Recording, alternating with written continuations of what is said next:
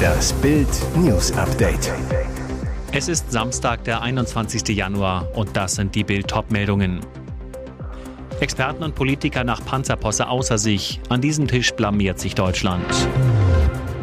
Millionen Deutsche pfeifen auf die Frist bei Grundsteuer. Welche Strafen dafür drohen? Zuschauer haben entschieden, dieser Dschungelbewohner fliegt aus dem Busch. Experten und Politiker nach Panzerposse außer sich. An diesem Tisch blamiert sich Deutschland. Der Ton ist neu, die Botschaft alt. Deutschlands neuer Verteidigungsminister Boris Pistorius teilte gestern auf dem US-Stützpunkt Rammstein mit, er lasse die deutschen Bestände an Kampfpanzern vom Typ Leopard 2 prüfen. Ein Blick in die Bundeswehrgaragen 330 Tage nach Beginn des Russenkrieges als wüsste man nicht, was dort steht.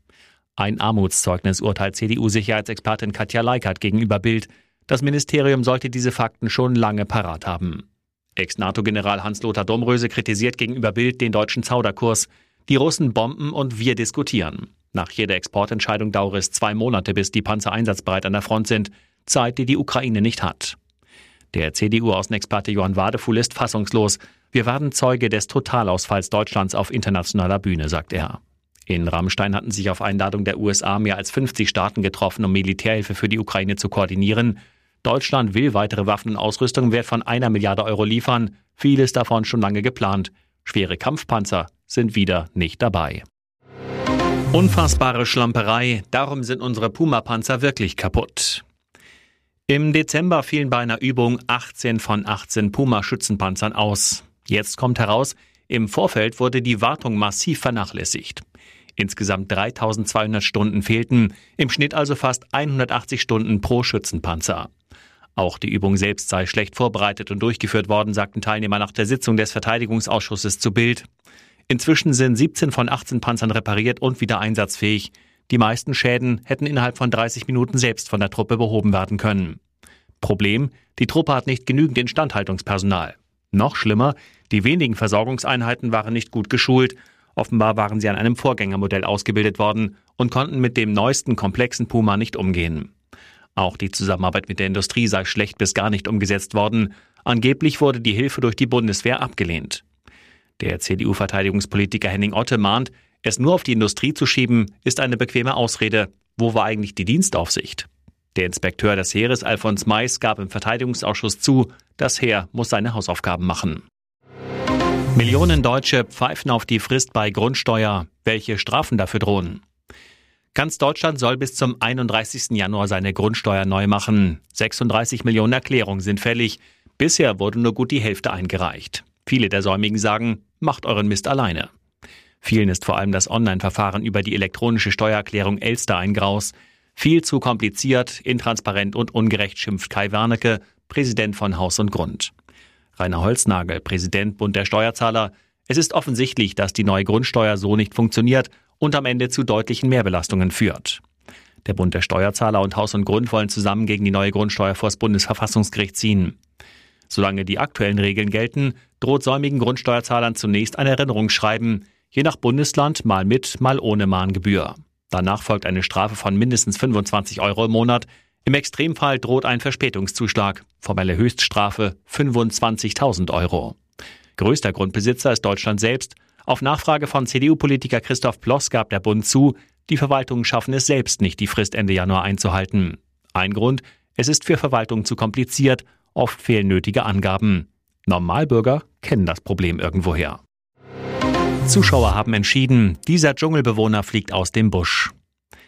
Was war das für eine erste Woche im Dschungelcamp? Nicht nur Kotzkonzerte zu Getiergenitalien und Ejakulaterfrischungsgetränken erheiterten und verstörten die Buschbewohner, auch so manche Lebens- und Sexbeichte sorgte für Unterhaltung, Zoff und viele Tränen. So eröffnete Gigi Biroffio, er habe sein eigenes Sperma probiert. Model Tessa Bergmeier zog über Germany Next Topmodel-Ikone Heidi Klum her. Schlagerstar Lukas Cordalis jammerte über Sexentzug und Jana Urkraft Palaske verlor ihre spirituelle Seelenruhe wegen ein paar läppischer Bohnen.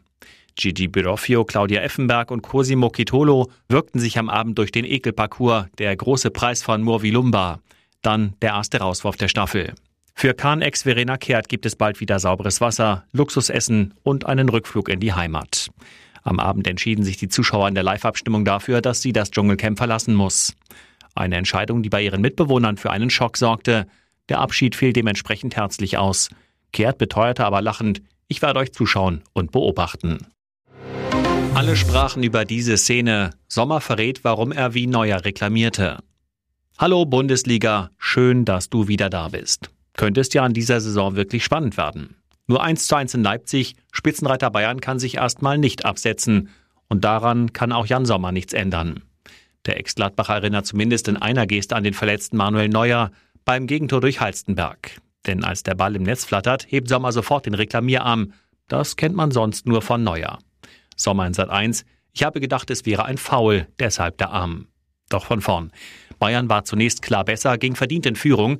37. Minute, Sané bedient Gnabry. Die Flanke landet am zweiten Pfosten, wo Choupo-Moting aus kurzer Distanz die Kugel über die Linie drückt.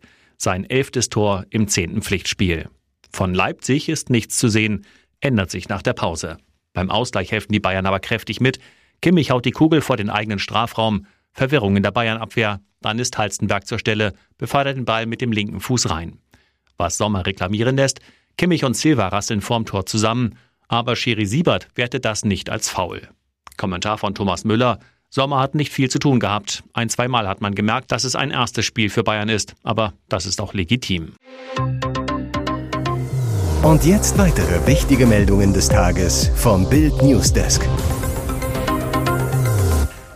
Nach seiner Ankunft auf der Erde musste er noch mehrere Zehntausend Jahre auf seine Entdeckung warten.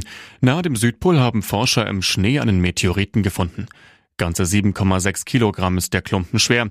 Das ist ziemlich außergewöhnlich, sagte die belgische Expeditionsleiterin dem belgischen Sender RTBF. Normalerweise sind Meteoritenfunde zwischen 10 und 50 Gramm schwer, wenn der woanders eingeschlagen wäre.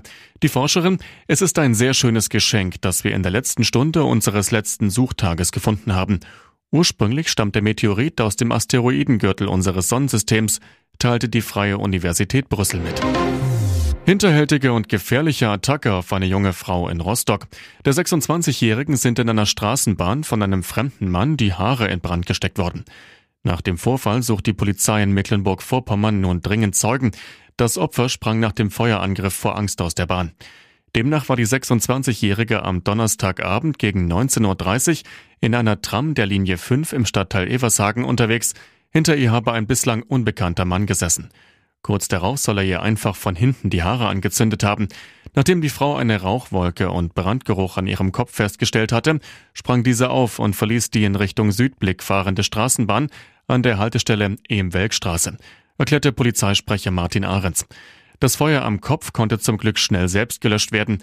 Die Haare der Geschädigten wurden angesenkt, ansonsten ist die 26-Jährige unverletzt geblieben. Vom Täter fehlt allerdings jede Spur.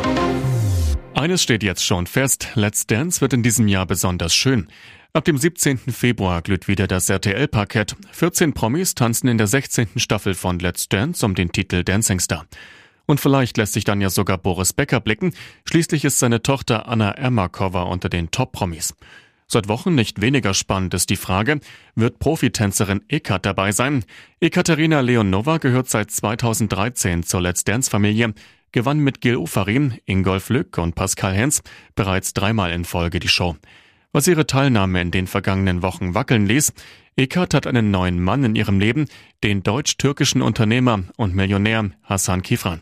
Nach Bildinformationen sollen die beiden sogar schon verlobt sein und Hassan gilt als eifersüchtig und habe auch schon den Wunsch geäußert, dass Ekaterina bei Let's Dance komplett aufhört, damit sie noch mehr Zeit für ihn hat.